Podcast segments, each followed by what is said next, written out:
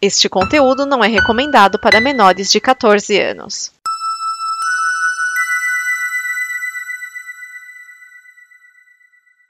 Obrigado por dar play neste programa.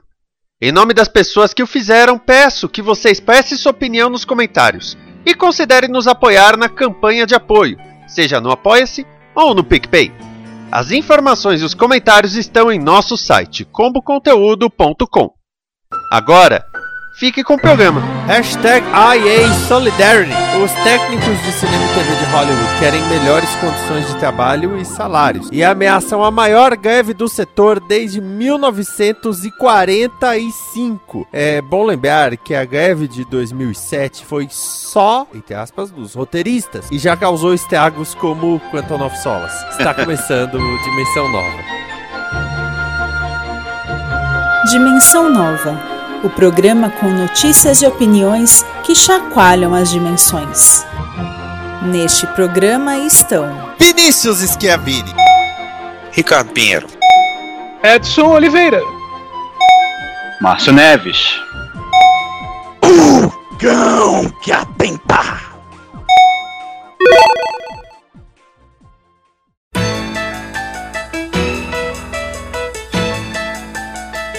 Dele, começando alegria, carela!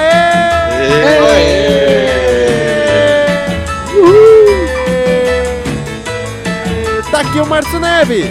Olá, pessoas! Tá aqui o Edson Oliveira. Enquanto vocês ouvem isso, Hollywood pode ter se tornado um deserto. Está aqui o Ricardo Jussic Pinheiro. Oi, gente. Pois é, olha, o pior é que o que eles dizem é que esses serviços de streaming, eles colocam uns ritmos de, de trabalho ainda piores do que os canais já faziam. Sim, e pagando menos. É, é, é assim, condições insalubres, não tem fim de semana, é, não tem dispensa médica, e, e os caras têm tipo uma meta para bater. Tá, é, tá, muito mais complicado do que quando trabalhavam só para os canais de TV. E o pior, e o pior é, segundo consta, os canais de TV estão pegando o ritmo do, do, do, streaming, do serviço de streaming. Ah, e o pior é que não foi só Quantum of Solace que foi o, o dano, é, a continuidade e, o, e, a compreensão de, da, da série Battlestar Galactica também foi pro Maneta, na época Lost, da greve de roteiristas. Lost, também. Lost também. Nossa, foi tudo. A, a, o caos na cabeça cabeça, na cabeça dos, dos, espectadores quando bagunçaram tudo. Foi a greve dos roteiristas. Flash forward também. Se bem que a. ela, ela nasceu da greve. Tudo pra dar errado, né? Eu não vou falar nem de Heroes, por causa que Heroes é, já, já tava malfadado antes da greve. É, Heroes tava desandado há muito tempo. Assim, desde o início, né? É, acho que a primeira metade da primeira temporada até, até se salva. O problema é, é que degringola muito bonito. O final da, da temporada, principalmente, faltou coragem no, nos produtores, verdade é essa. É, vamos ver ver o que acontece, né? A gente tá gravando antes da decisão deles. Sim, a gente, a gente tá gravando no dia 30, né? Já virou calendário, já passou da meia-noite. Dia 1 e segundo consta, acho que é dia 1 eu não sei se é dia 1 ou dia 2 que o, o sindicato ia votar pela greve ou não. É, vamos, vamos ver, vamos ver o que, que rola. Mas é aquilo, é, os caras têm meta de quantidade de cenas pra gravar num dia. Aí fica uma umas jornadas de 16 horas de trabalho. Não há quem aguente. E é engraçado que a gente tá arrumando para séries com cada vez menos episódios por temporada. Sim, verdade. De certa forma é bom, por causa que é menos chance para ficar enrolando e ficar desperdiçando nosso tempo. Mas de outra, de outra forma é ruim por causa que eles têm que produzir mais séries. Então eles têm que trabalhar os roteiristas que, que, que, que ficavam enrolando numa série, tem que ficar agora pensando em três séries, às vezes. Mundo o cantor R. Kelly foi considerado culpado pelo crime de tráfico sexual de mulheres e de menores de idade em julgamento no Tribunal Federal de Nova York. Foram seis semanas de julgamento e a acusação chamou quase 50 pessoas. O cantor foi acusado de comandar um secto de empresários, seguranças e funcionários que recrutavam mulheres e meninas para ele fazer sexo e produzir pornografia. As meninas tinham de chamá-lo de papai e não podiam se comunicar com suas famílias, e Kelly abusava física e verbalmente delas Entre as testemunhas de acusação estavam nove mulheres e dois homens abusados por Kelly. O caso mais famoso foi quando, em 1994, R. Kelly subornou um funcionário do governo para poder se casar com a cantora Alia, que só tinha 15 anos de idade. A família entrou na justiça e anulou o casamento. Alia faleceu em 2001. Robert Sylvester Kelly ficou conhecido por sucessos como I Believe I Can Fly, composta e gravada por ele, e You Are Not Alone, composta por ele, mas gravada por Michael Jackson. Fez gravações de sucesso com artistas como Lady Gaga, Celine Dion e Jennifer Lopez, entre outros. A gravadora RCA rompeu o contrato após as denúncias mais recentes. Eu tava tentando, eu não tava conseguindo ligar o nome da pessoa, até você falar do I Believe I Can Fly, né, que, que, que é do, assim, pra mim é, é do Space Jam, não sei se, se é de outro, outra fonte, não sei se seja Eu, Space eu- eu só conheço daí também. É, na, na, bem, na verdade, né? entre outras coisas, ele já teve uma acusação contra ele em 2002. Só que aí teve um julgamento tal, e ele foi absolvido em 2008, porque apareceram com uma fita, segundo o qual ele estaria fazendo sexo com uma menina que teria 13 anos. Aí, aquela coisa, ah, testemunhas. Aí o- a, a defesa levou 20 testemunhas que garantiram que a pessoa na, na fita não era ele. E aí a acusação levou 20 pessoas que garantiram que a pessoa na fita era ele. Acabou que não deu em nada, né? E ele foi i- Só que depois, aquela coisa, né? Começaram a aparecer outras acusações e outras pessoas. né? E aí chegou um ponto que não tem como. Porque a- o- o- um dos problemas, né, para ele, é que, além dele ser um abusador maldito, ele ainda filmava. Né? Então eles só precisaram ter acesso a uma fita. Pois é. E em, em tempos de HD, porque, como eu falei, em 2008 ele foi inocentado porque ah, a fita não era de boa qualidade, não dá pra ter certeza, ah, não sei o que. Agora é, agora é com o ID tag é, identificando, H, Full HD, iluminação automática, fica meio difícil. HDR e outras coisas mais. Mas, é. Não, mas é, eu tava lendo, aqui eu não, não- vou me estender muito, mas eu tava lendo sobre ó, ó, algumas né, das vítimas que deram entrevista e tal, e falaram. Teve uma que falou que ela ficava presa mesmo, assim, tipo, ela tinha que permi- pedir permissão pra poder ir no banheiro, e tinha um jeito certo de pedir permissão, que se pedisse do jeito errado, ela podia ficar dias sem poder, sem poder ir no banheiro. Isso, isso fora, né, é, espancamento, abuso verbal, além do abuso sexual que, que era sofrido. É, Quem quiser saber mais um pouco né, sobre alguns desses casos, tem um documentário na Netflix de 2019, Sim. seis episódios, né, com depoimentos de vítimas, né, dele, né, que relatando o que, que elas sofreram na- nas mãos dele. Sobrevivia R. Kelly é o nome do documentário. É, o negócio da Alia, é, ela, ela tava, o, o R. Kelly era o mentor dela, né? Ele, vamos, vamos calcular, nós estamos falando de 1994, tá? 1994, o cara é de 67, o cara já tinha 27 anos, é isso? É. 27 anos, né? De, de- de qu- de quando a quando? Como é, qual é? 67, 67, 67 e 94. 27 anos. E de repente começou um papo de que ele tinha se casado com a Lia no hotel. Foi papo, ah, a- aí ele negou, ela negou, só que uma revista conseguiu a certidão de casamento. E lá dizia que a Lia tinha 18 e a Lia tinha 14 anos. 14 para 15. Aí que a família pediu a anulação do casamento, é, declarando que eh, não só foi forjado tudo mais, mas ah, em, no- em Illinois ah, só pode ter consentimento para casar a partir dos 16, se não me engano. Então, eles conseguiram o, a anulação do casamento, né? Mas aí ficou, tá bom, né? E, e, e esse, né, toda essa questão de casou com uma menor de idade e tal. A Lia, ela primeiro disse: não, nós casamos e fizemos tudo o que um casal faz. Aí depois ela já mudou de papo e saiu até da gravadora, rompeu o contato com ele e tudo mais. né? Então ah, ela aí se afastou dele, mas já foi um ponto que o pessoal falou: pera, cara, você casou com uma menina de 14 anos? 15? Ah, é, cara, nem é, o- né, assim, nem, é o- nem é o pior exemplo que você possa achar na- entre celebridades, né? Veja o caso Daniel Saraiva e Márcio Garcia, né? Que ela tinha 14 e ele 28. Mas eles casaram? Não, eram namorados. Então, o que você acha do Temer e da, da Marcela?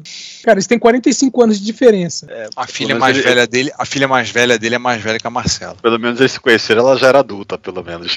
É. É, ela com. Eles casaram com ela, ela tinha 19, se não me engano. Então, coisa é, assim. é, é bizarro, mas assim. ah, É bizarro, mas ela vai viver pra, pra sempre, né? mas o lance da Lia é outro nível de bizarro. Sim. Porque ainda por cima casou escondido, sabe? É. E ele já era famoso porque ele já tinha álbuns de sucesso. Pouco depois ele lançou I Believe I Can Fly, que é um estouro, né? A música até hoje. E, sabe, ele, ele filmar, fotografar, é ter orgulho, né? É ter orgulho. Sim, é. Ele ou a certeza da ou talvez a, a- e também a certeza da impunidade, né? Porque hoje em dia em tempos atuais, como disse bem o Edson, câmera tá em tudo que é canto, Full HD tá na mão. Cara, na filme faz isso assim. Ou ele tinha muita certeza que seria, não seria punido, que isso não chegaria nele. Não é possível. É de, é de horrorizar, vou dizer pra vocês. É de ficar horrorizado. E tem um detalhe que isso foi no Tribunal Federal de Nova York. Ele ainda tem mais um julgamento pra rolar aí. Então ele pode acumular sente- sentenças. Sim. É, então, a, a sentença que ele está aguardando, porque ele, ele está preso, né? Mas a sentença dele vai sair só em maio. Não sei porque é tanto tempo, mas vai sair só em maio. E é, já falaram que pode pegar décadas, né? Não, não identifica, não precisaram exatamente quanto, mas pelo menos 10 anos. Quer dizer, a pena começando em 10 anos, mas é, pelas acusações e tudo mais, blá blá blá, vai dar bem mais, 30, 40 anos, pelo menos. Então, será que ele puxa uma perpétua? Então, é que eu não sei se tem perpétua em Nova York. Até preciso dar uma olhadinha nisso. Mas é, se- segundo o, o tribunal, não, chega, não chegaria a perpétua. Mas né, você acumulando penas, né, em algum momento vai, ela vira perpétua. Né? Na prática. Ele já tem 54 anos. Você pegar 40 anos. Nossa, na ficha dele do Google aparece cônjuge André Ali, de 96 a 2009, que foi a ex-mulher que num outro julgamento falou bem dele, e a Lia, de 94 a 95. É, é, Ah, é, é Levaram um tempinho pra anular o casamento, né? Levaram, porque na verdade, como a Lia gravava com ele, viajava com ele, etc., a família perdeu um pouco de contato com ela. E quando a família perguntava do casamento, a Lia, não, mãe, ai, que bobagem, mãe. Porque 15 anos, né? Aí a revista Eu divulgou. sou triste, mãe. Ai, mãe, para, sou gótica. E É, nessa época era gótico, o emo foi um pouquinho depois. É. Aí a família, quando viu a, a certidão, aí eles é, entraram no processo. Pô, a, a Lia morreu com 21 anos, sabe? Se, se for ver, o primeiro sucesso dela foi com 13. É muito, muito pouco, muito pouco e ainda com, com isso no meio. Só pra constar que a Lia está em dois filmes bons. Um Sim. muito bom e um bom. O meu tem que morrer. E a Rainha dos Condenados. É, eu não vi pra dizer, pra testar essa qualidade, não. Cara, ele é legal. Ele não é... É. Oh, meu Deus. Ele é legal. Ele, ele é legal, mas ele depende muito de você conhecer a mitologia da. Como é que chama? Anne Rice. É. Sabe, que, é que tem muita coisa aí que entre aspas é jogada. Que a história se passa num determinado período histórico. Por exemplo, Lestat. A- tá- a- até por causa que ele é o terceiro livro, né? Então, É. entrevista com o Vampiro primeiro, aí tem o, o Vampiro Lestat, pra depois vir o, o A Rainha dos Condenados. Aí tem, um- tem um gap aí, pra quem tá vendo os filmes. É, e o, o filme, em si, eu não li os livros, né? Mas segundo dizem, o filme ele é meio que um mashup do segundo e do terceiro livros, sabe? Mas, e- mas mesmo assim, por exemplo, entrevista com o vampiro, você tem, entre aspas, uma, um começo de história tal, então você conhece os personagens, você vai conhecendo eles. Na Rainha dos Condenados, eles são tipo jogados, tipo, ela mesma é, fala, "Pô, da- onde isso? Não, a Rainha dos Vampiros, tá, mas, sabe, não, não tem um início, simplesmente falam que ela existe, né, que ela é ressuscitada no filme, né, e o Lestat quer que todo mundo saiba que vampiros são reais, ao invés de ficar escondido. E nada melhor do que virar um, um rocker, né, um roqueiro, pra, pro mundo acreditar que você é um vampiro de verdade. Funcionou muito bem com Marilyn Manson. Literatura. Faleceu Otacílio Costa da Assunção Barros, o Ota. Ota começou nos quadrinhos na Ebal, inclusive virando personagem em chamada geral Epopeia. Na VEC, em 1974, lançou a versão brasileira da revista Mad, onde fazia o relatório Ota, e ficou na revista por várias editoras até 2008. Poxa, é, tá aí um nome, né, que eu até assim, eu parei de acompanhar a média, essas coisas, então eu já nem, nem, nem pensava mais dele, mas poxa, é, realmente é, foi uma figura, foi uma figura. É, o. Eu também larguei a Mad lá atrás, né? É, a Mad sempre teve aquele um foco mais um humor mais adolescente, né? Então chega um ponto que a gente vai ficando mais velho, a gente começa a não rir mais É. tanto das piadas, né? É, é verdade. Mas a Mad era assim, o, se- sempre lembrava de que na, a única certeza que você tinha da Mad era aquele papel, aquele papel vagabundo que eles usavam para imprimir a revista e o Otto era o editor. Papel Pizza Bright. Nossa, aquele papel horroroso e, sem, e a sessão de cartas que o próprio Otto respondia com as pessoas xingando a revista por causa do papel e dizendo que usar como papel higiênico. E, nem- é, dependendo, era ou usar com papel higiênico ou não serve nem pra papel higiênico. Pois é, né? Não, mas aí tem que servir, porque aquele, da maneira como era o papel, dava pra você fazer logo, dar acabamento, lixava e dava acabamento. Mas assim, o Ota, ele. Ele morava aqui no Rio, morava na Tijuca, se eu não me engano, né? Tava com 67 anos. Novo morava só- É, e eu não sei, eu não fui ver alguma coisa, mais informações além, mas eu, eu suspeito que foi alguma coisa tipo um mal súbito ou um infarto, porque os vizinhos já estavam há cinco dias sem notícias dele, sem nenhuma manifestação, nada É. e os bombeiros tiveram que arrombar a porta para encontrar ele morto. É, do que eu me lembro, o pessoal falava extra, né? Todo mundo lembra ele por causa da média, mas ele como jornalista, ele publicou muita coisa, trabalhou em muitos, muito material, fazia aquele desenho horroroso dele mesmo, né? Inclusive várias revistas ele aproveitava, ele botou para fora toda a raiva que ele tinha da ex-esposa, né? Sim, eu, eu conheci a expressão Associação dos Ex-Maridos Explorados com Otto. Isso é verdade. E ele teve muito material, muita coisa publicada, né? E era um dos maiores, talvez um dos maiores entendidos, se não uma, e o maior colecionador daquele quadrinho Love and Rockets que eu já ouvi falar. Aliás, eu, eu vi a gente dizendo que a coleção do Otto era assim, ele mora, era, ocupava a os cômodos da casa dele todos, ele morava em meio cômodo. Não sei se era verdade, mas eu ouvi isso durante uma época a respeito do Otto. Ó, posso confirmar de- em segunda mão que o pessoal do podcast, o, o Bruno acho que mora na Tijuca até hoje. Ah, não, acho que ele, ele ele mudou recentemente. Mas a, a mãe deles, do, do Bruno e do, do Douglas, ela era amiga pessoal do Ota. Inclusive, é, até recentemente ele tinha pedido, ele tinha pedido para o pessoal catalogar. Isso foi é, um pouquinho antes de começar pandemia, né? Ele tinha pedido o pessoal catalogar o que ele tinha no apartamento dele para vender alguma coisa, né? Porque estava passando por uma, um período difícil. E ele, chama, eh, ele chamou a mãe deles para dar uma olhada. Inclusive, ela falou isso: que era era muita, muita, muita coisa e não tinha uma ordem certa, sabe? Era, era praticamente o, era a casa de um acumulador. Mas não era, sabe? era só a coleção dele gigantesca. É uma pena, né? Uma perda. Sujeito, assim, eu, eu tive contato com ele numa Bienal, assim, de chegar lá e levar uma revista pra autografar. Ele foi super simpático na época, pensei. Super simpático lá, curtiu, bateu papo, perguntava da revista que você acha. O garoto, né? Chega na Bienal lá, caraca, tem um Ota ali. né? Assim, uma pena. Uma, uma- um- morreu, como te falou, como o Edson falou, morreu jovem, né? E. É. Inclu- inclusive, um, um, um medo que o pessoal tava tendo, que, que justamente ele tava morando sozinho e tal, como eu falei, tava passando por dificuldades, então eh, eram os vizinhos que ajudavam ele, e essa, né, justamente essa questão de não virem ele por cinco dias é que né, criou toda a preocupação e tal. Então os vizinhos estavam ajudando ele, o pessoal do bairro mesmo ajudava ele, né? Eh, e aí o pessoal tava até com medo de que ele tivesse cometido suicídio.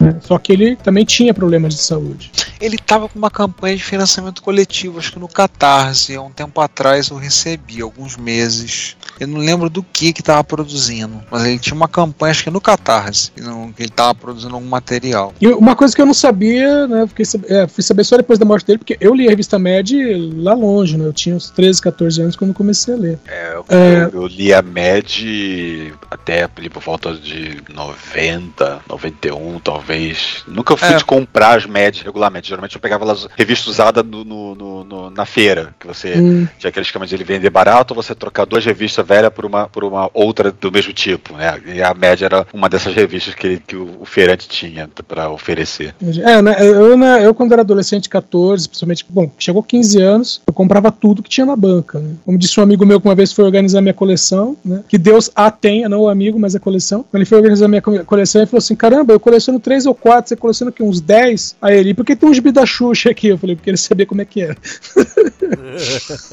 Nossa. Gibizinho de Leandro e Leonardo. Eu comprei um. Ó, o Leandro Leonardo eu comprei um, do Gugu eu comprei um, da Xuxa eu comprei um, da Angélica eu comprei um. Só faltou de ceninha, mas aí acho que já, você já tava começando a ficar velho pra isso. Né, eu comprei do Seninha, mas já era do Trincef.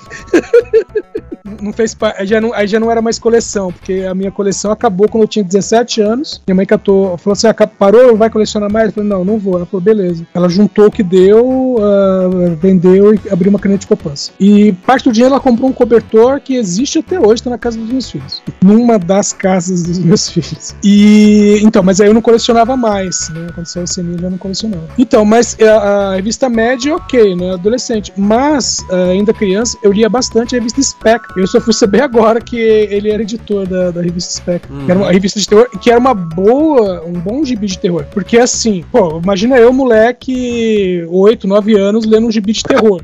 E eu ler um gibi e falar, caraca, essa bagu- esse bagulho não me dá medo. Eram outros, outros quadrinhos era assim. Agora a Spectro, ela era muito bem selecionada as histórias. Esse eu já li. Eu lembro de algumas, alguns gibis de terror preto e branco, Sim. mas eu não sei se era essa ou se era alguma outra linha. É, é, teve uma época ali, é, até meados dos anos 80, que teve uma febre de quadrinhos de terror. E, Sim, eu lembro. E era meio que muito parecido, assim, sabe? Então, tipo, ah, até o, o- a fonte utilizada na- nas capas, assim, era parecida, dá até pra confundir. Por exemplo, o, o modo como era es- escrito o Espectro é muito parecido com o modo, o modo como é escrito a revista Cripta, por exemplo. E tinha gente que olhava até achava que era a mesma revista, sabe? Tipo assim, ah, deve ser uma, uma linha diferente da mesma revista. Quando a gente era moleque, ah, eu, é, eu comprava ah, Disney e heróis, né? Marvel, DC, principalmente Marvel. Uhum. E o Fabrício comprava Turma da Mônica, Mad e Conan. Tinha uma pilha de espada selvagem de Conan. Então, assim, você curte muito a Mad. Curiosamente, é, agora, esquias ou impopular. O relatório Ota era um, um dos que eu menos gostava. Uma das sessões que eu menos gostava na revista. Cara, eu- o relatório Ota era uma coisa que o desenho dele sempre foi uma bosta. Ah, sem dúvida. Eu, eu nunca soube se aquilo era de propósito ou se era o estilo dele. Só que chegou uma hora que, né, você batia o olho e falava, putz, é o Ota. É, então, o desenho sempre foi uma bosta, mas o texto era muito bom do relatório. E, bom, aí teve a, a fase final dele na MED. Na verdade, foi quando o Rafael Fernandes entrou. Aham. E eu não sei se vocês lembram e se os ouvintes sabem, eu sou amigo do Rafael Fernandes há um bom tempo. Agora é amigo, né? É, ó, faz uns 18 anos. Olha que eu ouvi um podcast esses dias, ele falou contigo que passava dos 20, hein? Há controvérsia. É, então, eu tenho esse pequeno problema que as pessoas tendem a lembrar mais da minha vida do que eu. Mas Ô, vamos ô, deixar ô, essa parte quieta. Esquias, Hum. não sei se você sabe, mas eu gravei um podcast com o Rafael e ele não lembrava quem eu era. Eita. Aí no final ele falou assim: ah, não sei o que, não sei o que. Aquele, ele ah, me atropelou na apresentação. Aí fala: não, o Edson primeiro, né? Aí ele, ah, desculpa, eu nem sei quem é o Edson. Eu, Como assim você não sabe quem eu sou? A gente já gravou junto várias vezes. Ele, ele eu te conheço. Meu Deus.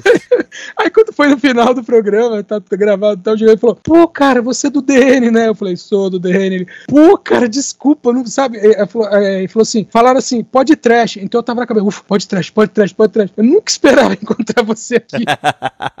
e, bom, a- a- ele entrou na, na área de quadrinhos e tudo mais, aí surgiu a MED, que ele cuidava do material gringo e o Ota cuidava da edição e das coisas nacionais. E na época eu tava no Jovem Nerd. E o Rafael e eu conversamos com o Alotone e com o Azagal pra fazer um Nerdcast sobre a MED. E o Azagal tava muito empolgado. Só que o Azagal falou assim: ó, Ra- Rafael Fernandes, beleza, ele é o rosto novo da coisa, mas tem que ter o Ota. Rafael conversou com o Ota e o Ota topou. O, o, o, o Ota topou participar do- da gravação. Na hora da gravação, a gente conectado no, no Skype, o Alotone, o Azagal, nós cinco, o Ota desandou a falar um monte de impropérios, a falar impropério ah, sobre o Rafael Fernandes, dizendo que o Rafael Fernandes estava roubando o lugar dele na MED. Aí ele decidiu falar impropério sobre o Jovem Nerd, mas assim, ele soltou uma metralhadora de xingamento e saiu da gravação. Quando ele saiu da gravação, aí o Alotone até meio, ah, então, né, não, tem, não tinha clima mais pra gravar, Ah. sabe? E aí, como a Zagal falou que queria falar sobre a MED, mas com o Ota, então não, não aconteceu. Acabou que não aconteceu. E a partir daquele dia, o Ota ficou atacando publicamente o Rafael até que a Mitos, que estava produzindo a Mad na época, chegou e falou: Ota, uh, não tá dando, cara. Porque, quer ou não, o Ota não trabalhava na redação da Mitos. Quem fazia isso era o Rafael. Mas o Rafael só tinha que separar o material gringo, sabe? Ele era um, um vice-editor. Só que de tanto que o Ota começou a não fazer o trabalho dele para atacar o Rafael, que acabou que ele foi afastado da MED e a MED ficou na mão do Rafael. Que aí foi quando o Rafael começou a, a pôr menos material gringo, até porque foi na época que a DC parou com a revista, menos material gringo e chegou uma hora que tinha, sei lá, 80% de material nacional. Mas sabe, foi, foi uma situação uh, chata, pra dizer o mínimo, constrangedora. Eu imagino. Sabe? Porque a gente conectou, eu conversei com os caras, o Rafael conversou com o Ota, aí na hora o, o Ota dá, dá uma de, de Skylab tomando choque, ataca todo mundo, sai da, da conexão e a gente fica tudo com, com né, umas caras cara de, de, bosta. Um cara de bunda olhando assim agora. É, tanto que depois disso ainda, eu encontrei o Alu, teve uma das vezes que eu encontrei o Alutone, que ele falou assim, cara, é, é uma pena o que aconteceu aquele dia, porque o Rafael só poderia falar com propriedade da época mais presente da MED, não da história, como que veio a ideia da revista ser publicada no Brasil, nem nada do tipo. Porra, o, o, o Ota passou por um monte de editor, ele carregava a revista na, debaixo do braço. Foi a VEC, foi a editora Record, uh, teve uma época que eu acho que a Sampa publicou umas edições. Quer dizer, ele tinha um amor pelo negócio. E, e o Rafael não queria tomar o lugar dele ou coisa assim. É, eu, eu sou do ponto que não, não é porque morreu que virou santo. Ele não, não. fez muita coisa pelo quadrinho nacional, concordo, né? Realmente fez muita coisa. Só que a minha história pessoal tem esse ponto que eu fico assim, cara, e ele podia ter ficado muito mais tempo na média. A média parou por vendas mesmo, porque chegou uma hora que não tava vendendo. Mas ele, ele podia ter ficado mais, sabe? Ele podia ter. Ele não precisava ter saído da média da forma como ele saiu. Que foi chato, foi, foi no mínimo chato. Aí ele saiu e o, o Rafael Peru falou assim: pô, puta merda, né? Tal. Aí o Rafael ainda falou: na diagramação tinha um espaço fixo do relatório OTA. Falei, não seja por isso, vamos criar relatório esquias. Aí a gente deu uma risada tal. Eu tô vendo aqui, ela foi pela VEC, né? Depois a Record assumiu, foi o período que a gente leu. Isso. E aí até o ano 2000, aí parou um tempo, mas a Mitos assumiu, pegou por seis anos, aí parou e a Panini pegou de novo e foi até 2017. Panini que é Mitos, tá? Que é Mitos, eu sei, que é Mitos. Agora tem redação separada, mas era, era tudo junto. E a, a MED na, na Mitos barra Panini, porra, uh, teve, teve até fase de sair edição extra, edição mini, até que rendeu, mas... É, eu não acompanhei essa época, não. Eu só fiquei mesmo lá nos anos, no final dos anos 80. É, eu também. Eu parei da MED, eu acho que em 92, 93, por aí, eu já tinha caído fora da média. Eu não estava mais comprando média. Eu vendi as minhas há pouco tempo. Aliás, o projeto coletivo que eu falei no Catarse, o financiamento coletivo, foi no ano passado que ele fez uma coletânea de uma série de histórias dele, da garota bipolar. Aqui. É. Garota bipolar, que é a ex-mulher dele. Provavelmente. Tecnologames.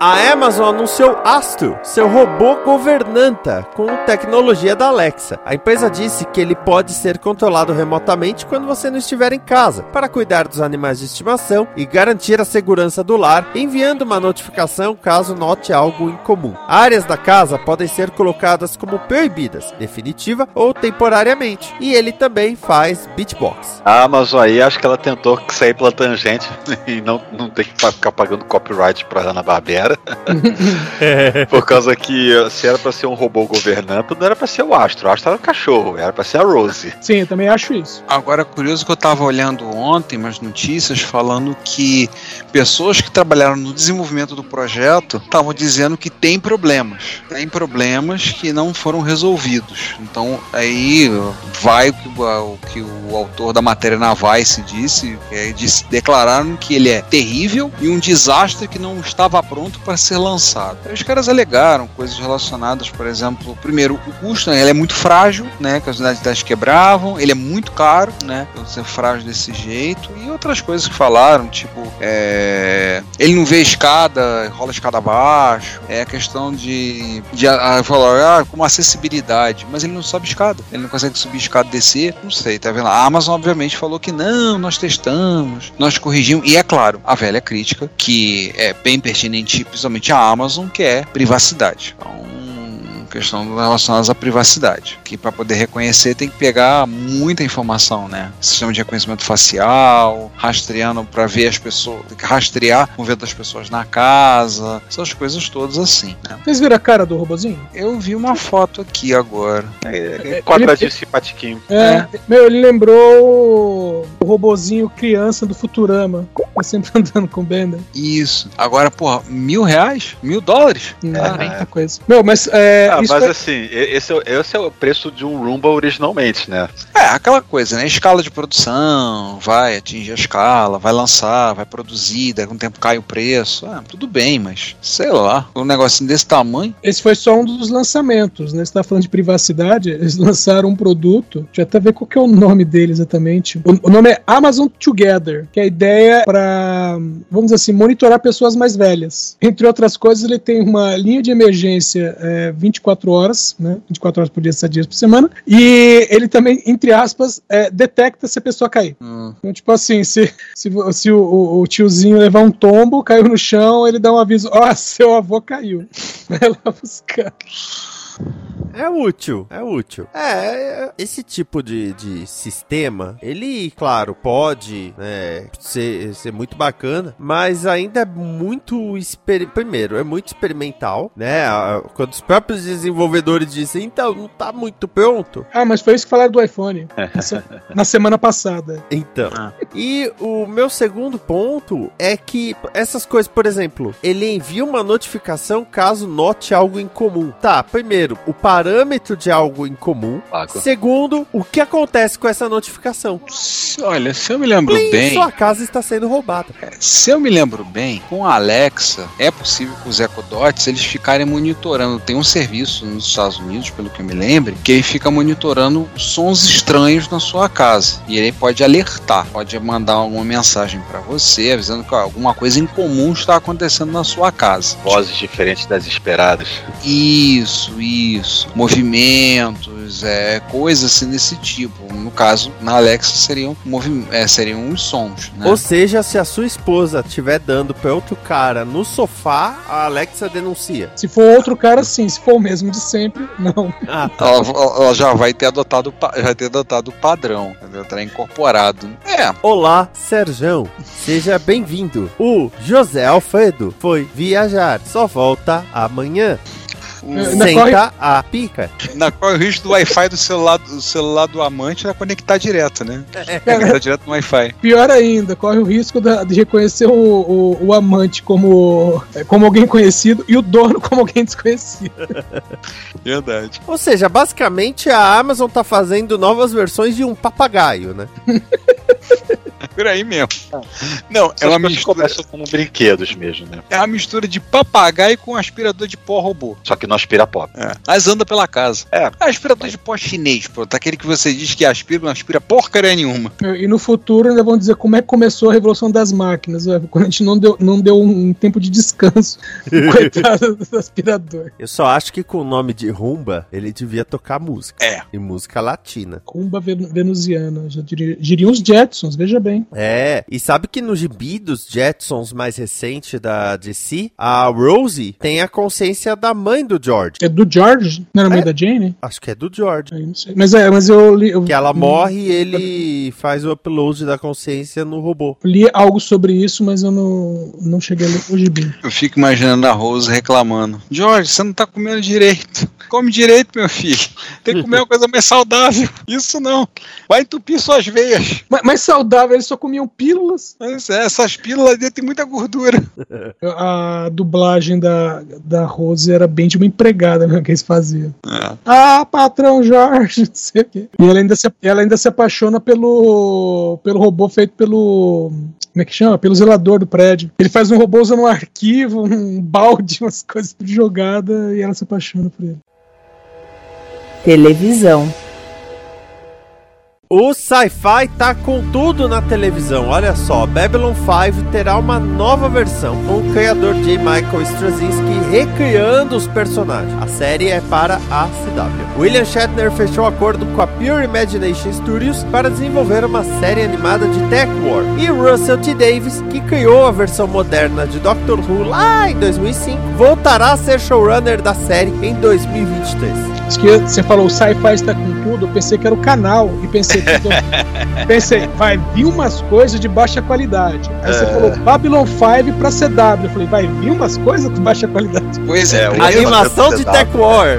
Pra mim era meu protesto. Eu acabei de ver Babylon 5 na semana passada, rever, no caso. Tem que ver de novo agora. As cinco, tempora as cinco temporadas. Não, ainda não vi os longas que eu vou ver e vou ver a meia temporada de Crusade, né? O spin-off que saiu, né? Que saiu e, morreu na praia. Aí me vem com essa, os trazinhos que vem fazer. E pra CW, assim, é Jesus. É, né, com A CW, que a CW tem. Eu entendo o porquê da CW. Eu juro que eu entendo. Bom, primeiro que ele explicou o porquê de um reboot, porque vários atores já morreram e ele A sente maioria. que seria uma traição bolar uma continuação sem eles. A maio- maioria você está pegando pesado. Dois, né? Assim que eu saiba, pelo menos. Não, só quem tá vivo. Da, do miolo principal, quem tá vivo é o Sheridan. O Sheridan é o que tá vivo. E a Ivanova. O, o médico, Franklin, Morreu. faleceu Garibaldi logo depois da série. morreu. O Garibaldi faleceu. O Vir faleceu. É. O. O Londo o- O Lon tá vivo, mas o Dicar faleceu. Apareceu. A, a Delane faleceu. Delane faleceu esse ano agora. Tem razão. É, agora que vai recapitulando. o Sinclair, acho que o. a- Sinclair ainda tá faleceu. vivo, Não, o Sinclair, não, o Sinclair acho que faleceu também. Eu acho que o Sinclair faleceu sim também. Faleceu, faleceu, faleceu. Eu sei que Ah, eu fui tá. ver. Então se você vai olhar assim do núcleo principal da série, quem tá vivo? O Bruce Box Lettner, Lettner, né, que inclusive apareceu em Supergirl, como que é o Sheridan, o, o Londo Molari, né, que fazia, que é o Peter Jurassic. O Brooks Boxleitner, ele é o Tron, cara. Ninguém menos do que o Tron. Sim, sim, sim. O também quem tá vivo, ah, no caso a Cláudia Christian, né, a Ivanova, né? Outro dia eu vi uma foto dela junto do, do Armin Shimmer, aí minha esposa, eu mostrei pra ela, aí minha esposa olhou assim, pera, essa é a Ivana com quem? Com o Quark. Ela, peraí, Babylon 5 e Deep Space Nine? Aí eu falei, é tudo estação espacial, liga não. é ela, né? Quem mais do elenco? O ator que fazia o Marcos, eu não tenho. Não, o Marcos Cole, que personagem faleceu no final da quarta temporada. Aí já tô dando spoiler. É, ele acho que tá vivo. O, o Lenier, né? Que é o. Que é o Milmami, né? O Milmami, tá vivo. Mas assim, se você for olhar, vários do elenco principal já faleceram. E assim, os Straczynski sempre quis transformar Babylon 5 numa grande franquia. Só que funcionou muito bem na série. É, E- quando tava na Warner, no Warner Channel, até tava indo bem, mas eu tava naquela coisa. Toda temporada tinha o risco de ser a última, toda temporada tinha de ser a última. é, Aí ele foi, foi fazendo a série, pensando- sempre pensando que não sei se passa pra próxima. Até que teve o, o lance de vai acabar mesmo, vamos antecipar a história pra finalizar na quarta mesmo. Aí vem a TNT e, e, e dá uma revival na série. Mas sabe que eu revi agora, não- a quinta temporada eu não acho tão ruim quanto o pessoal falava. Eu o gostei problema da é que ela ficou meio perdida, né? É. Por causa que ela, ela- você percebe que elementos estão tão, tão sobrando, estão faltando, né? por causa que eles já foram antecipados ou, ou descartados por causa da quarta temporada. Né? Coisas É. te- acabaram antes da hora. Agora, uma atriz, por exemplo, que sumiu, ela não faleceu, é a que faz a, a Capitão a Lockley na quinta temporada. Ela, o último trabalho dela, pelo que eu vi no IMDb, acho que foi 2014. Trace Coggins, que era conhecida por eh, vídeos de ginástica, coisa assim. Sim, sim, sim. E fez. E trabalhou na, em Lois and Clark. Ela fazia a Cat Grant. Exatamente. O. Ela sumiu. A outra que sumiu. Agora, então, assim, Ser na CW faz sentido, porque a CW tem uma liberdade maior de que tipo de roteiro fazer, ah, que tipo de assuntos abordar. A, a Warner e a Columbia, elas deixam a CW brincar mais. Tanto que a minha mãe tá assistindo Supergirl, quando começa a segunda temporada, tá cheio de alienígena, lesbianismo, tá tudo tranquilo. Superman, tá tudo liberado. Não, e uma coisa interessante que está na CW relacionada a Babylon 5 é o seguinte, né? A série toda, que cinco temporadas, custou 90 milhões de dólares pra fazer cinco temporadas. Então, assim, os Straczynski, ele teve um modelo muito amarradinho, ele sabe fazer uma série sair, ser barata. E a CW, com o orçamento apertado que ela tem, pode ser que ele consiga hoje em dia. Mas o maior risco que corre é acabar ficando uma coisa, virar um pastiche, né? O que cabia bem no- nos anos 90, hoje em dia você vai ver, por exemplo, Discovery, que cada episódio custa 7, 8 milhões de reais, de dólares. Aí o cara vai fazer uma- um episódio que custa um, vai virar uma piada, né? Corre esse risco também, né? Aí, é, depende de quem está chamando a produção, né? Se for o Adam Sandler, por exemplo. É. Ah, vai ser, aí vai Tá ser me 80. zoando que a Tracy Scoggins fez uma Cardassiana em Deep Space Nine. Fez, fez. Eu não reconheci ela quando eu vi Eu também episódio. não, eu também não, eu só reconheci quando eu puxei a ficha dela. Agora, e Tech War, hein? Ah, meu Deus. Nem Shat- conheço. Bill, Bill Shatner batendo nessa tecla do Tech War. Ele, ele que compôs essas. Na verdade, o- os Ghostwriters, né? Porque o, É. Bill, Shat- o Bill Shatner só sabe, só sabe declamar. Né? ele escrever não é muito com ele. Né? Dirigir, pelo menos, ainda, se ele não dirigir Tech War, tá melhor, né? É, ele compôs essa história de ficção. Eu li alguma coisa sobre. Nunca cheguei a ler os romances Tech War. É, ele vive tentando, tentando fazer alguma coisa com Tech War. Vive tentando. Parece que agora a produtora chegou. Tá, tá bom, vamos atender esse velho chato. Vamos atender esse, vamos atender esse velho chato pra ver se sai alguma coisa. Pecuária, eu lembro que quando passava no SBT, passou pouca coisa, e eu cheguei a jogar por uma vez, pouquíssimo tempo, o jogo o do pra, o PC Game do TechWare, que era uma coisa meio estilo Doom, né? Que era coisa de primeira pessoa. Pra época era um baita negócio, mas. E uma coisa interessante que era você, como policial, andava normalmente e você sacava a arma quando era necessário. E o interessante é que o- o- os personagens eh, que você tá andando na cidade, tem um monte de gente andando, eles reagiam ao fato de você sacar uma arma, sabe? Então o pessoal gritava, baixava a cabeça, se escondia. Era, era tosco, mas era interessante ver essa interação, né? Porque nos outros jogos você não tinha isso. Cara, tem nove livros. Esse negócio teve duas temporadas. Eu nunca ouvi falar desse Tech War. Nossa. É, eu tô tentando lembrar quem é o ator. O ator que fazia o personagem principal, que é o- um policial que ele é acusado logo no começo. É o Greg Ev Evigan. Então, esse cara ele tava em ascensão na época. Se bem que tem dois. Tem o Eugene, Eugene Clark. É, é o, é, o, é, o, é o branco ou é o negro? É o branco. Então é o Greg é, Evigan. É. Eu tô vendo aqui a cara dele. Nossa, tá velho pra caramba. Estamos Ele velhos. Ele me parece familiar, mas. É, é, talvez você conheça ele como Melrose. BJ McKay, As Aventuras de BJ. Ah, eu lembro de ter visto. só- Eu não vi a série, mas eu, só, eu lembro de ter ouvido falar, ter visto algumas coisas só. Ter visto, talvez em propaganda. É, o, a- As Aventuras de BJ teve três ou quatro temporadas. Aí passou na Globo, passou na Record, passou na SBT. Ah, e assim, é meio lugar comum por causa que ele fez General Hospital, mas assim, nos, nos Estados Unidos, Todo mundo acho que todo mundo fez pelo menos uma ponta nisso, por causa que o negócio tá indo no ar desde 63, né? Ah, é difícil saber quem não fez ponta, né? É tipo Law and Order. É, tipo Law and Order, CSI. Todo mundo já apareceu. Agora, Sim, Inclusive ele, CSI Miami.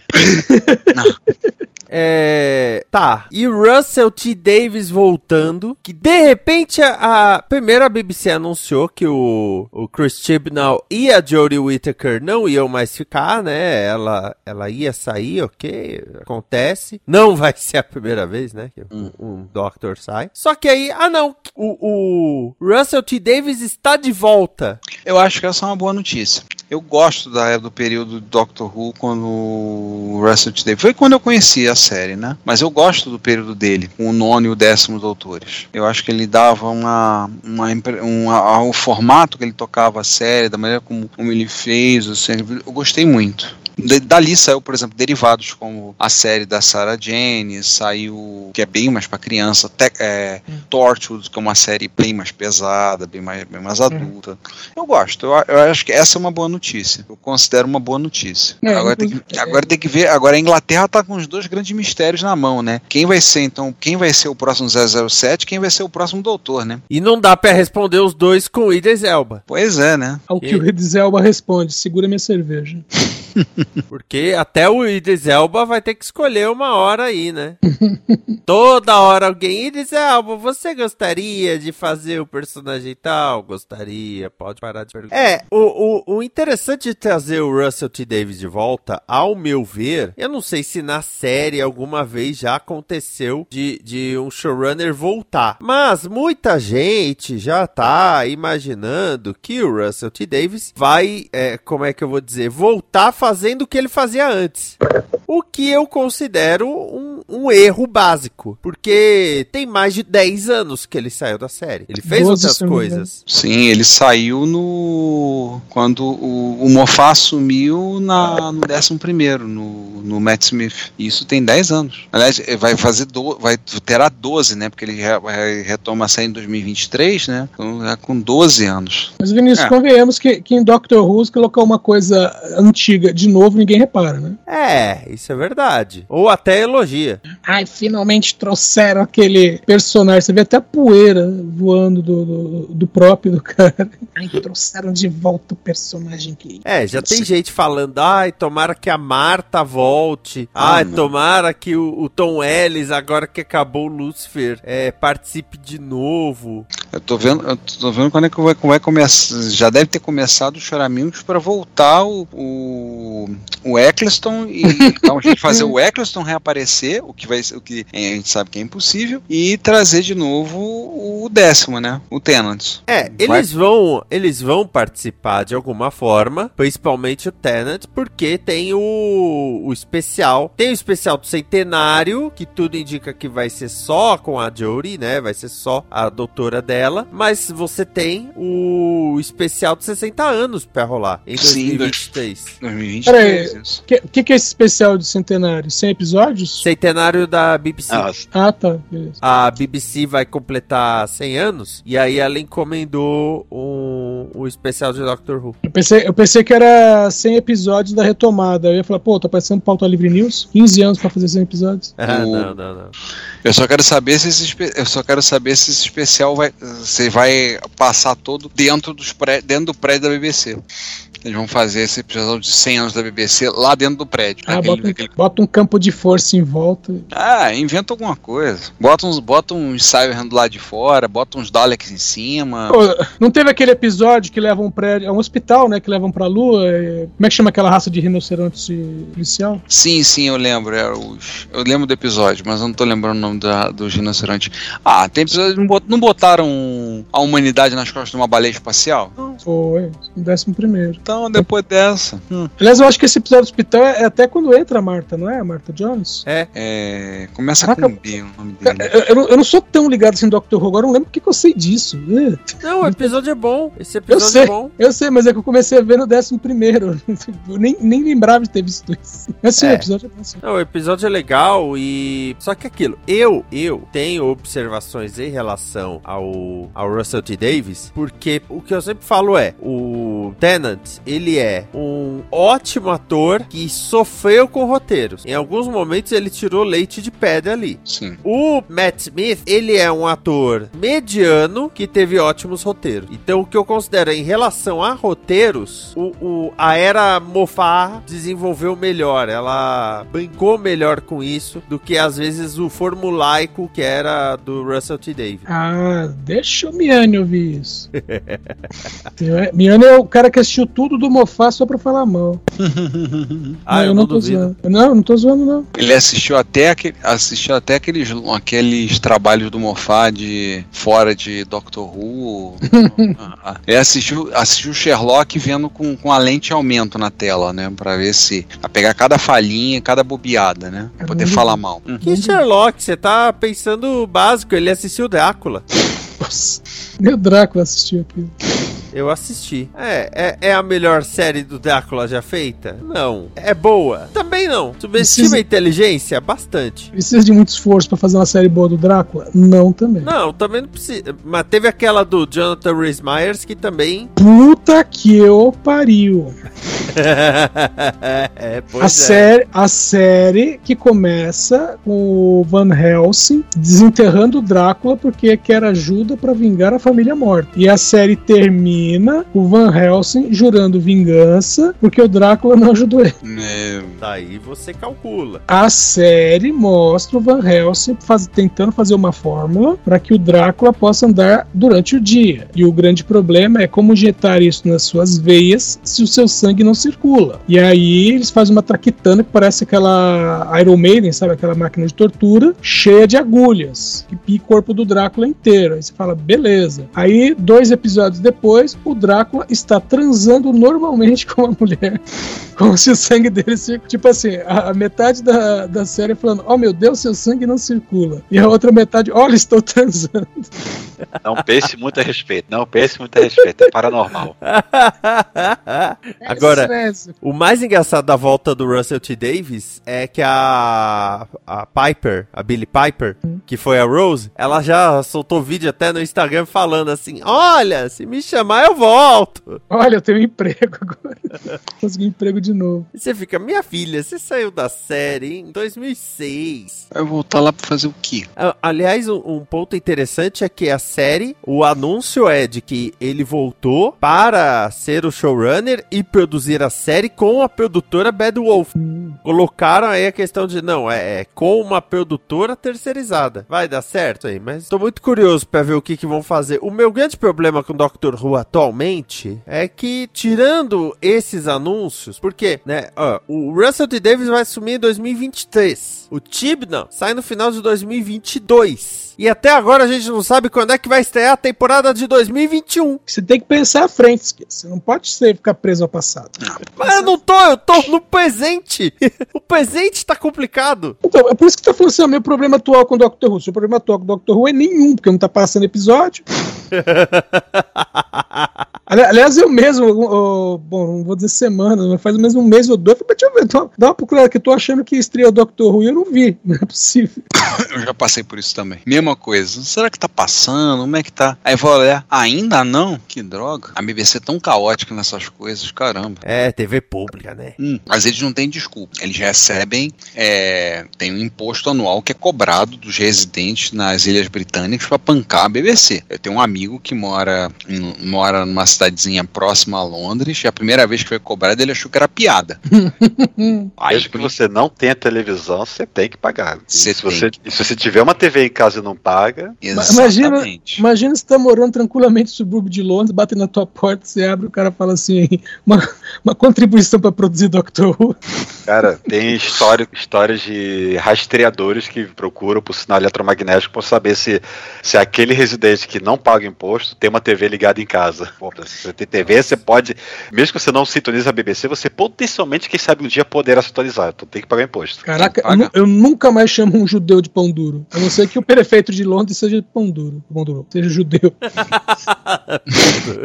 Mas é, é regra. Esse amigo meu, ele teve isso. Pegou e foi perguntar ao pessoal do trabalho. Falou, não, é sério. Ele, mas eu vou ter que pagar? Vou ter que pagar pra... pra ah, não, é, vou pagar pra bancar a TV pública aqui. Não, ah, não, daí ela é independente, ela não tem comercial. Ela não, não, não se...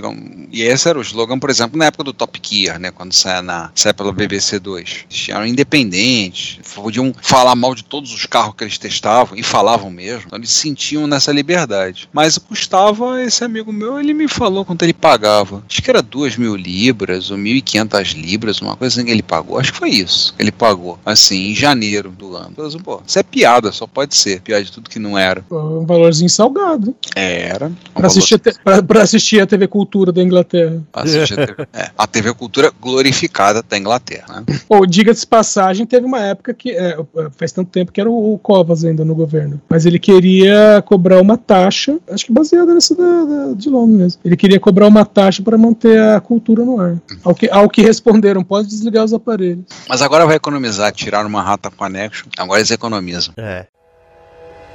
Televisão. Law and Order, a série original da franquia, voltará. Law and Order ganhará sua vigésima primeira temporada na NBC com alguns membros originais. A série foi indicada a 50 Emmys e acabou em 2010, gerando seis séries derivadas. A mais longeva, Law and Order SVU, já passou a original e está na vigésima terceira temporada. Vai chamar como? Law and Order Special Retirement Victims? Nada. And Order mesmo. E, e olha que 12 anos.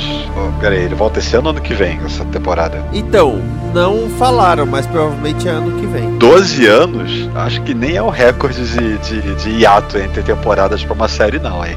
Não, porque teve Roseanne. Eu acho que Red Dwarf também tá deve estar nesse esquema. Red Dwarf, a produção continua, tá nativa desde 1988. A série, te, série inglesa. Teve. tá na décima primeira temporada.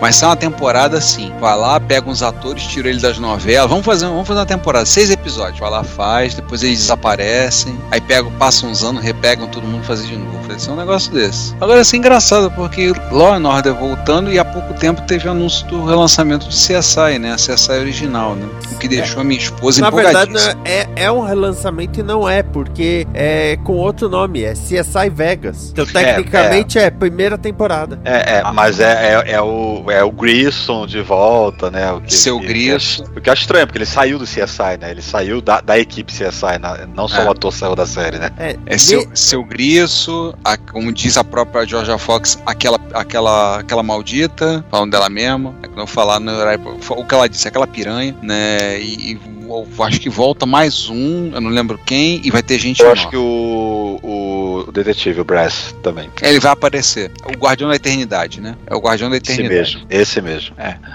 O... É curioso, né? As séries pararam, assim, estão voltando dessa forma. É, E- tá, no- tá na moda, né? Por causa que a moda é, é a volta, o revival, a continuação de coisas muito tempo atrás. Na verdade, a moda nos Estados Unidos é a arminha.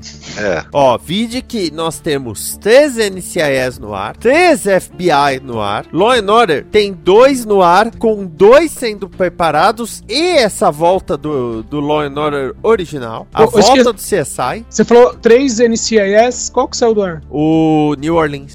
Eu já tô contando, já tô, já tô contando, já tô com 12. Ah, dá pra colocar o Chicago PD aí no meio também. 13, O, o LA's Finest. 14, O SEAL Team ainda tá rolando? Do, do, do Boreanas, eu acho que tá. 15. Então, sabe, série de arminha tá, tá, tá rolando. E, como eu falei, né, o New Orleans acabou, porque senão NCIS seriam quatro séries no ar. E na, na CBS, as três séries do NCIS são na mesma noite. Cara, Nossa, as três em uma atrás da outra. Nossa, é pra deixar a bunda quadrada. É, então, bom, a, a NBC também tem a, a noite do Chicago, né? Então, que nem Law and Order. Atualmente você tem o SVU e você tem o Organized Crime, que é do, do Stabler. Então, as séries são bem ligadas. Só que há trocentos anos está em desenvolvimento a série de Camis de Ódio. Agora tem o For the Defense, que seria sobre um escritório de advocacia. E voltar com o original.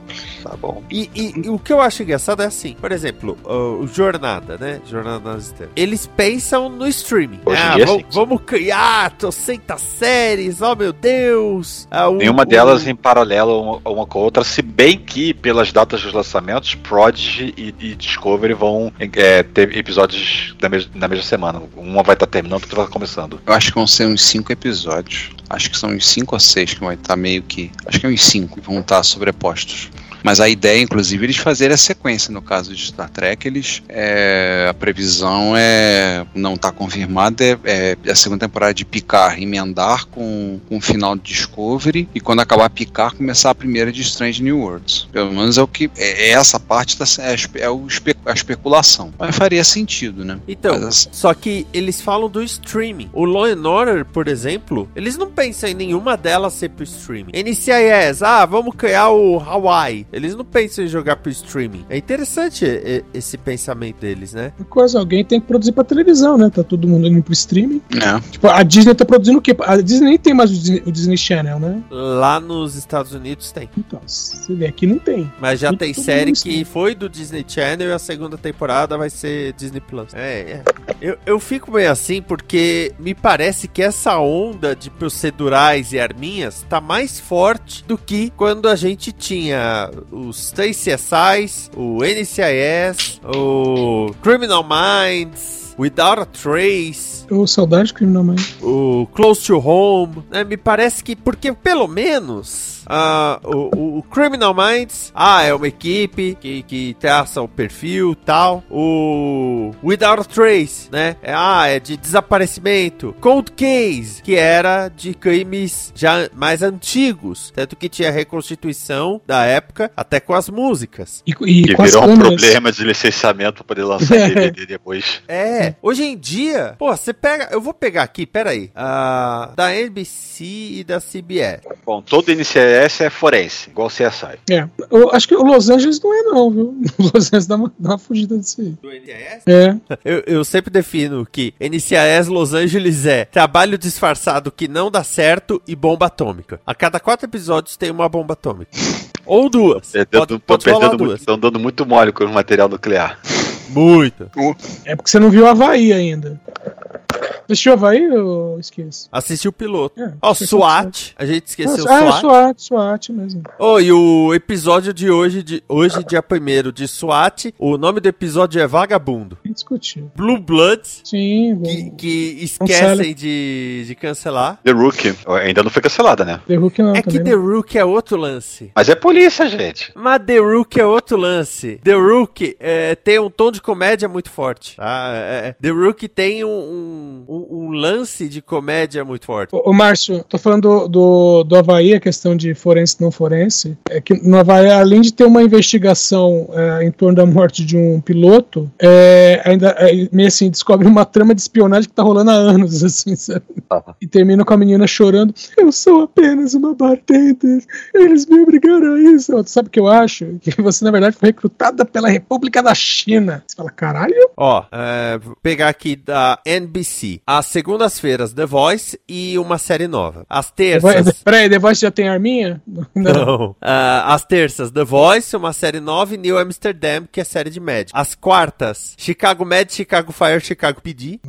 Cara. Às quintas, ah, Law and Order for the Defense, Law and Order SVU, Law and Order Organized Crime. For Ah, Defense, já, já- mas você disse que, que ainda estava em projeto, mas, mas já saiu ou não, não? tá em projeto Hate Crime. Ó, Ah, então tem três séries ativas no momento. É, pra ser 4 até 5. Ah, CBS. Segunda fe- Segundas-feiras. Ah, eu esqueci de falar sextas da, da NBC. Sexta-feira é. Uma- É Blacklist e, Dateline. Blacklist vai ser outra que eles vão esquecer que tá, na, tá no ar, né? Ah, CBS. Segunda-feira, duas comédias. Aí vem NCIS e NCIS Hawaii. Ué, cadê o outro NCIS? Ah, nossa, eles jogaram pro domingo. Tudo bem. É, Terça-feira, FBI, FBI International e FBI Most Wanted. Então eu quero que vocês assimilem esta informação. FBI, que é do FBI. FBI Most Wanted, que é do FBI, caçando a lista dos mais procurados. E FBI International, que é o FBI cuidando de coisas fora do país, sendo que tecnicamente o FBI não pode fazer isso. Quem pode fazer isso é Ele pode, mas ele Pode sim. pode com, com acordos de, É. de- de- de- Então o nome da série deveria ser Operações conjuntas. FBI Agreement, né? Em operações conjuntas, o FBI, quando autorizado, ele pode atuar fora do no país vizinho junto com a polícia local. Ô, ô, Esquias, lembra de Criminal Minds Beyond Borders? É, Que era o, a cada semana uma equipe do FBI indo pra um país exótico diferente onde um turista tinha se metido em encrenca. Ah, na quarta, Survivor, uma outra que eu não conheço, e CSI. Quinta, Young Sheldon, aí é comédia, comédia, comédia e Bull. Também é Bull, é outra que esqueceram que tá no ar. Meu Young Sheldon que tá virando só Sheldon, né? Daqui a pouco. O moleque vai alcançar, e tá- vai alcançar o Jim Parsons. Sexta-feira, SWAT, Magnum e Blue Bloods. Então, arminha, arminha, arminha. Uhum. E no domingo nós temos 60 minutos, que é o noticiário. Aí vem ah, The Equalizer, que é a série baseada nos filmes do Denzel Washington. NCIS Los Angeles e SEAL Team. E depois vai entrar no lugar de SEAL Team SWAT. Peraí, é, Equalizer eles estão anunciando que é a segunda temporada já? Acho que é a primeira ou é a segunda? Não, que Ah, é não, eu acho que é a segunda, porque não tá em maiúscula. Como é mesmo o nome do filme em português? O Protetor. Ah, tá, esse. Não, Tem que dois, é segunda temporada mesmo. Porque dois. quando, quando anuncia as séries novas estão tudo maiúsculo, tudo caps. É, então, são, é, tem dois filmes com Denzel Washington, e aí tem uma série com a Queen Latifah, e ela é a versão feminina do Denzel Washington. Tanto que o nome dele é Robert McKay, o nome dele é Robbie McKay. Não somos parentes. Não somos parentes. Então, você vê que o, a CBS, por exemplo, tem dois NCIS no mesmo dia. Tem, tem a noite do FBI, tem o CSI, tem SWAT, Magnum, Blue Bloods, o NCIS Los Angeles e The Equalizer. Isso porque o SEAL Team, eles vão jogar pro Paramount Plus. Então é muita série com a arminha. Quando o Zoe's Extraordinary Gentleman foi... É, Gentleman, playlist foi cancelada, a, a, a- é, eu misturei com o Alan Moore. A, a, a atriz falou, ah, é muita série com arminha e pouca série com amor. Pior que é verdade. A menos para as pessoas que amam armas. Tipo a Ana. É uma questão de família. É, É, eu, eu lembro uma época que eu falava assim: ah, ah, é, estão anunciando cinco séries novas. Eu falava três policiais e duas médicas. é, a- as médicas deram uma diminuída. Então, se aumentar a quantidade de série com arminhas, vai ter que aumentar as séries com, com, com médicos. É só ver o Chicago pedir a quantidade de vezes que eles vão no hospital. Pra manter a proporção. Não, pelo Ela- amor de Deus. Aliás, o legal da- das séries de Chicago é que são três séries separadas. Mas é tipo, oh meu Deus, explodiu um carro. Aí vem o pessoal dos bombeiros. Eu só acompanho e pedir, né? Ah, meu Deus, foi baleado. Leva no hospital e você vê todo o elenco da outra série lá. É, Mas, o- mas, mas o mais legal foi quando ficaram adiando a estreia de Chicago Med e o. Como chama? Oliver Platt, né? É. Ele, ele ficava aparecendo em Chicago PD, aí o, o, o sargento falava pra ele: E aí, você não, você não vai começar a trabalhar, não? Ele, ah, então, estão reformando lá a ala, não sei do que, do, do hospital. ele ia aparecendo uns três episódios assim, pensei que essa altura você já tava. Já tinha assumido seu posto. Não, o outro cara ainda tá lá. Até que fizeram o Backdoor Pilot no Fire. Uhum. né? Que, que aí é uma situação com reféns no hospital, um negócio assim. A, a minha irmã começou a assistir Chicago Fire. Aí ela, você tem alguma coisa pra me prevenir sobre Chicago Fire? Aí eu falei, toda vez que tiver crossover, alguém do PD se fode. Morre ele, morre o pai, morre a mãe, morre o irmão. Cara, ah, o Pedir eles estavam desenvolvendo uma, uma personagem tão bem, mas tão bem. Sabe, pegaram lá do comecinho, foram transformando a menina, colocaram ela como. Ela, começa como. Na verdade, começa tipo uma garota de programa, drogada, e aí ela é resgatada, ah, aí vai pra, né, vai pra reabilitação, aí ela decide que quer ser policial, por causa da policial que salvou ela, né, Burgess. Ah, não, isso eu vi que você é policial. Aí ela vai trabalhar na delegacia, sei lá, como office girl, sabe, de contínuo na delegacia. Aí faz, ela faz o, meu, ó o desenvolvimento. Ela faz o curso, ela consegue se tornar policial, passa no detetor de mentiras, até a sargento lá ajuda ela. Ela passa no detetor de mentiras, oh meu Deus, não sei o que, aqui tá o distintivo. Pum, crossover com Law and Order. Hum, Ela é pega pelo psicopata e isso é encontrada morta. Aí eu fiquei, pra que fazer um bolo desse jeito e estragar no final? é. Não, ah, ah, infelizmente tem isso direto. O, o Chicago Fire introduziu uma personagem na temporada. Em três ou quatro episódios, ela transferiu, foi pra outro batalhão. É, tá melhor que, que, que Law and Order. Law and Order é, ó, é aquela coisa do, oh meu Deus, é, estou muito feliz de trabalhar com você. Oh meu Deus, tomei um tiro. E é com esse pensamento que chegamos ao final deste DN. Ah, Com, com tiro sem tiro, com tiro ou sem tiro, acabou, gente.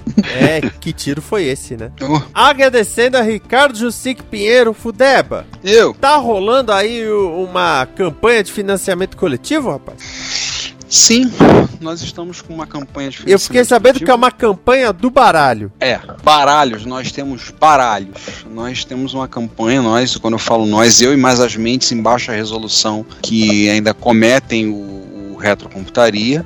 Nós estamos com uma campanha de financiamento coletivo no Catarse para fazer um baralho de 52 cartas, caixinha, personalizado, sendo que das 52, 16 as 16 cartas figuradas são com desenhos em pixel art feito pelo nosso web disaster, Giovanni, com os videogames que foram vendidos no Brasil entre os anos 80, 90 e 2000. Então vai do telejogo até o GameCube. Tem PS1, tem o Saturno, tem o Dreamcast, não é o Giovanni já avisou que tinha que ter o Dreamcast, que o Dreamcast para ele é o melhor videogame que já teve em todos os tempos, então a gente não vai contrariar o cara que faz a arte, nem contrariar que o médico indicou não mexer nisso. Então, tá lá no Catarse, eu peço que vocês tiverem interesse em adquirir, eu já tenho algumas unidades já comigo, então quem comprar logo no início já vai ter logo para pronta entrega, tá? Depois a gente vai solicitar mais a gráfica, dependendo da quantidade que a gente fizer, e todos os recursos que a gente está fazendo essa campanha são arrecadados para bancar, para custear o site, né? A gente tem mantido o site sem propaganda, sem nada. Então a nossa intenção é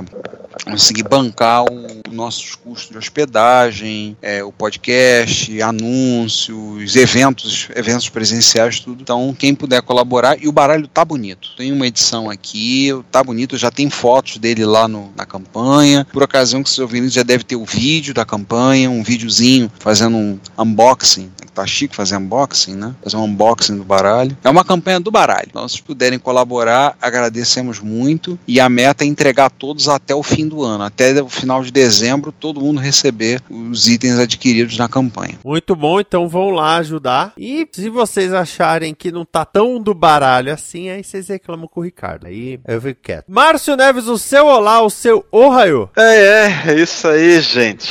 Como sempre, né? Eu falo todas as semanas, estou aqui nos programas da Combo, no, no Premiere, no Balbúrdia, eventualmente no Fala Série. É, a essa altura, eu não sei se já está já vai sair essa semana ou se já saiu semana passada, um que a gente gravou de da série clássica da Jornada das Estrelas, mas se já, não saiu, já, tá- já deve estar tá saindo. já deve estar saindo. Então é isso aí, gente. Escuta a gente lá, falando lá, um, falou um monte, muita coisa, muita curiosidade, muita, muita coisa legal sobre essa série clássica aí, que eu redescobri recentemente, reassistindo os episódios do Poder, te- tentando reassistir o máximo que pude para poder regravar e, nossa, é realmente é, é um clássico que de- merece ser acompanhado. Então ouça a gente lá, né? E assistam também. Já fica uma recomendação também. Assistam.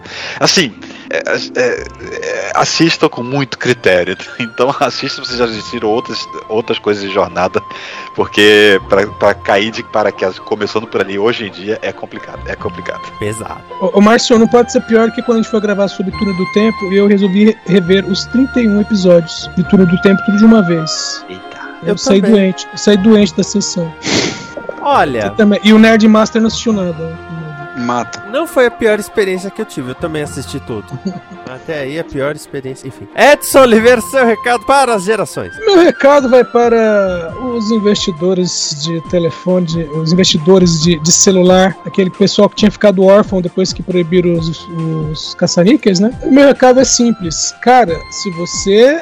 Eu não sei nem como é, que, como é que chama isso, mas se você se inscreveu numa dita empresa que tem um aplicativo que não funciona e um site que trava o tempo todo, veja bem onde está metendo seu dinheiro. Bem onde você tá se metendo. Eu sou Vinícius Kevin, até mais. Amor e paz. E agora, que eu tenho. Que foi?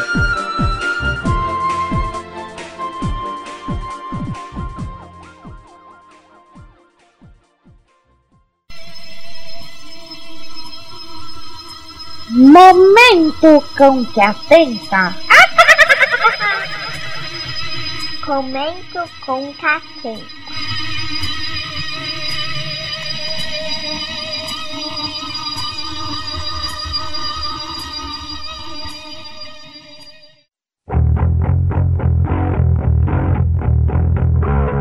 Tremam criaturas desprezíveis, assim ordena o seu Deus único e encarnado. Quem vos fala é o maior terrorista sonoro do Brasil, o profeta dos decibéis apocalípticos, o X da palavra love, o cronista mor dos absurdos da vida, o verdadeiro rei do camarote, o senhor supremo das músicas escrotas, o canídel, a lenda, o mito, o cão que atenta. É o cão, é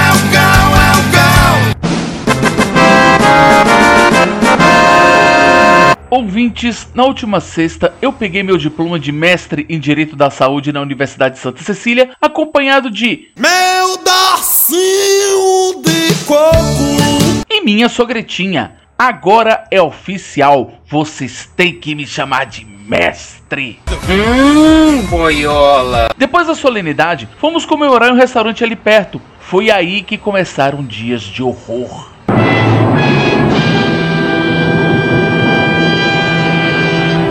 Logo no sábado, Meu chuchuzinho.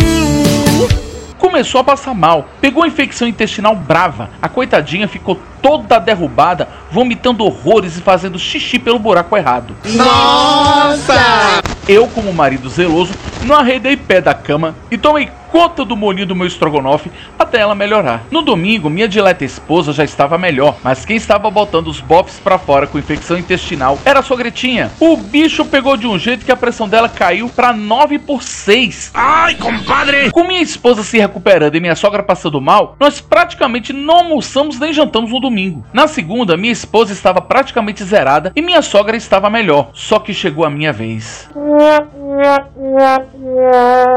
Minha infecção intestinal não foi tão grave, mas a diarreia foi foda. Eu ainda fui trabalhar no escritório de manhã, mas à tarde não teve como e voltei para casa. Ainda bem que meu escritório só fica uma quadra de distância.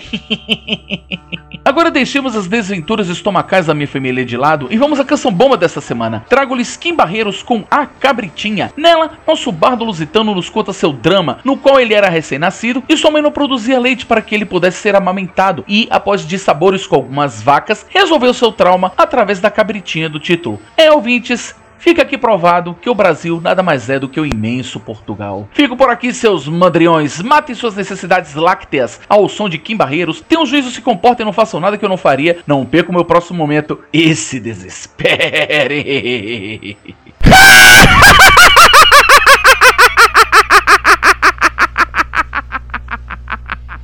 Véi, infecção intestinal é algo que eu não desejo nem pro esquerdopata mais raivoso.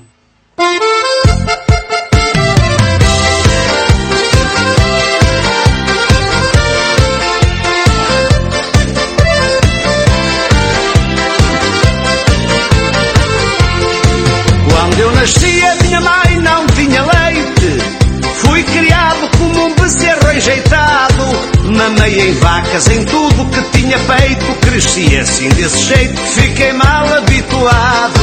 Hoje sou homem, arranjei uma cabritinha e passo o dia a mamar nos peitinhos da fofinha. Eu gosto de mamar nos peitos da cabritinha.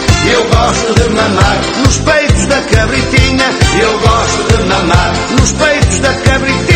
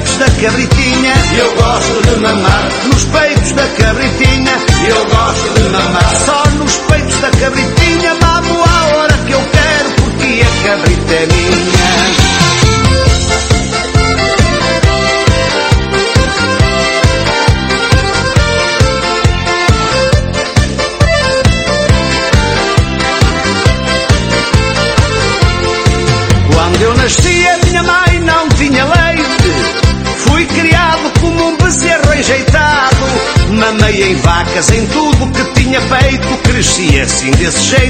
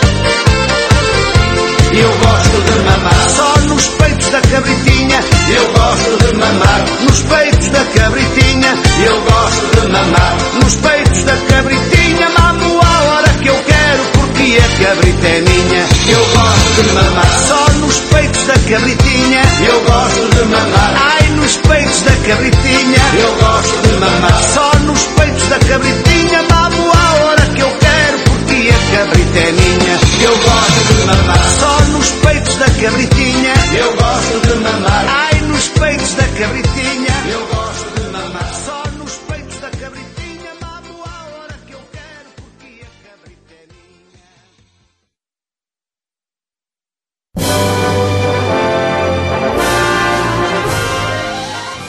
Fui chinês. O primeiro filme Não. que você viu na vida, assim, na vida toda? Não, no cinema. Não, então, Nema, mas a vida toda? Sim, eu tinha 5 anos de idade. Ah, o primeiro filme que eu vi no cinema com certeza foi um filme de Trapalhões. Eu também. Então, ah, então eu tive uma infância melhor que a de vocês.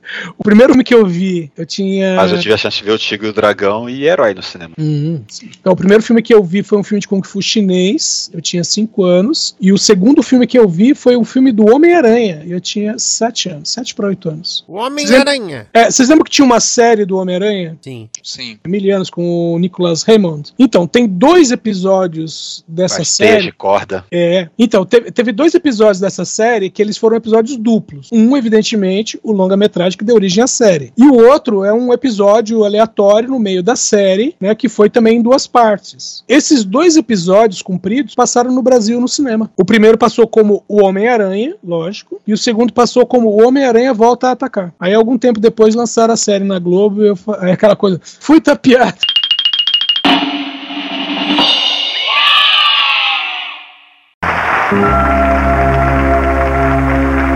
paz, amor, fé, esperança, luz e união não são apenas palavras. Você tem certeza de que já fez tudo o que podia pelo seu semelhante? Pense bem, pois um dia vamos nos encontrar. E eu gostaria muito de chamá-lo de meu filho. Esta é uma produção da Combo. Confira todo o conteúdo do amanhã em nosso site comboconteúdo.com.